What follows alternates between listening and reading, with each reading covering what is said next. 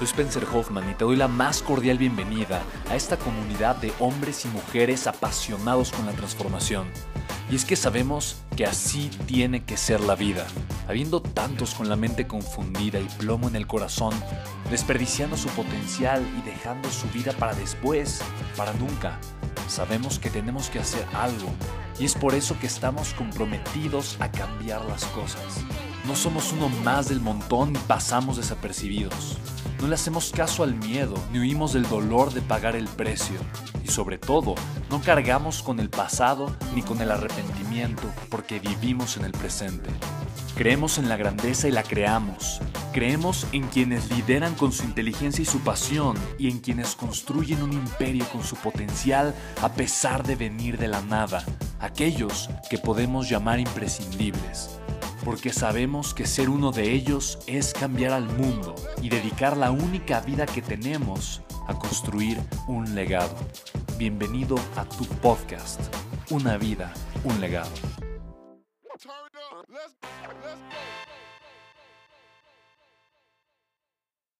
¿Cómo saber que tu propósito es cierto?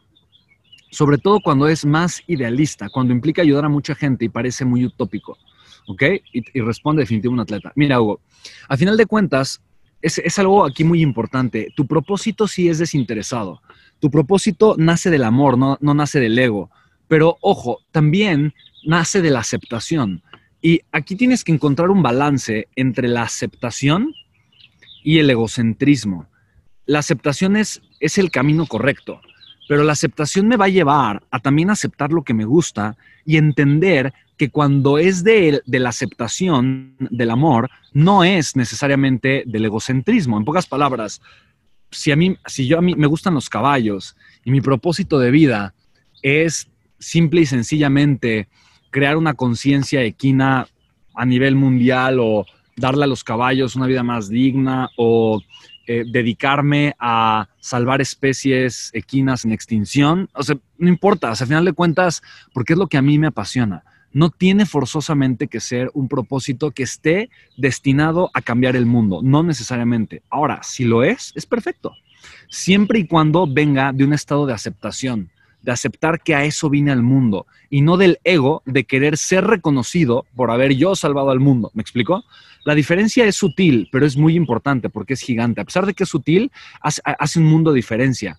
La diferencia entre yo querer salvar al mundo, por yo querer tener reconocimiento, por yo ser quien hizo, eh, de alguna forma, una hazaña extraordinaria, algo que tal vez nunca nadie había hecho, etcétera, etcétera. O sea, la diferencia que hay entre eso, desde el amor, realmente buscar a, tener una aportación importante a la vida de la gente, es abismal. Hay un, tengo, tengo un, gran, un gran mentor, un gran maestro, se llama Papa Jaime, él es Premio Mundial por la Paz. Eso sacó más de 80 mil niños de la calle en Colombia. Y a mí él me enseñó algo, me enseñó que se da por propósito, no para recibir. Cuando yo estoy dando algo esperando recibir algo a cambio, no estoy dando, estoy prestando. Y cuando estoy prestando, en vez de dar, estoy condicionando, estoy manipulando.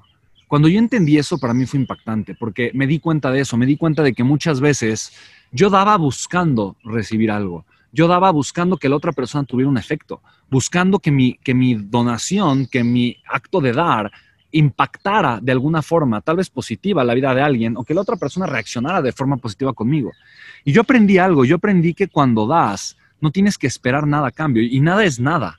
O sea, no tienes que esperar el reconocimiento de que estás dando, no tienes que esperar que la otra persona, incluso que la otra persona reciba bien tal vez tu ayuda o que la otra persona cambie o que la otra persona se sienta agradecida. Si yo doy esperando que el otro se sienta agradecido o que mi ayuda le sirva de algo, no estoy dando, estoy prestando y eso no es dar.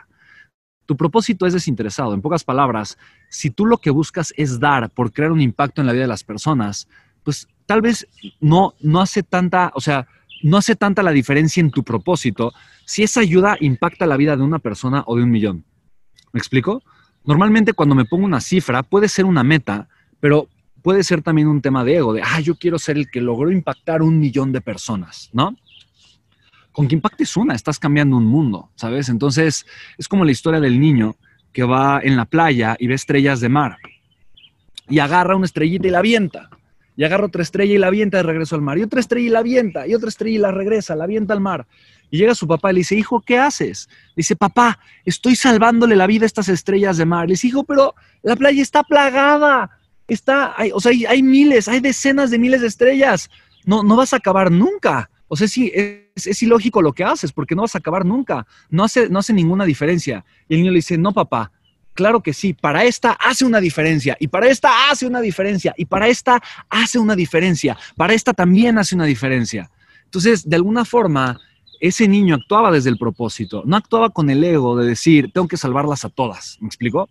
Espero haber simplemente compartido esto, porque sí crecemos en una sociedad muy basada en el ego, crecemos en una sociedad muy basada eh, en el reconocimiento. Y está tan basada en el reconocimiento que mucho del valor que, que eventualmente logramos o llegamos a encontrar en la, en, la sociedad es un valor que, que, viene de eso. Si tienes el título universitario, si tienes la maestría o el doctorado, si te consideras una persona reconocida, entonces vales.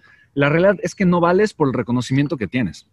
No vales por el papel que tienes vales por el valor que le puedes agregar a las personas, vales por lo que puedes servir a los demás.